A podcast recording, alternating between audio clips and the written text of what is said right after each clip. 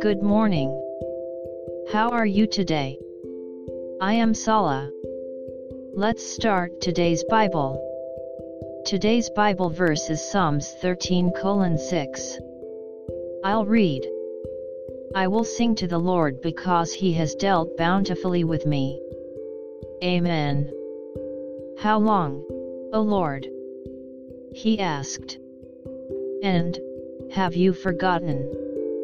Are you hiding? He is appealing to the Lord. So we can assume that David's situation is quite bad. But in the end, he sings.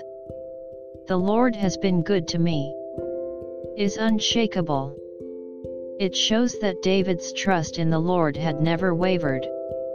And it is that unwavering trust that turns everything into good.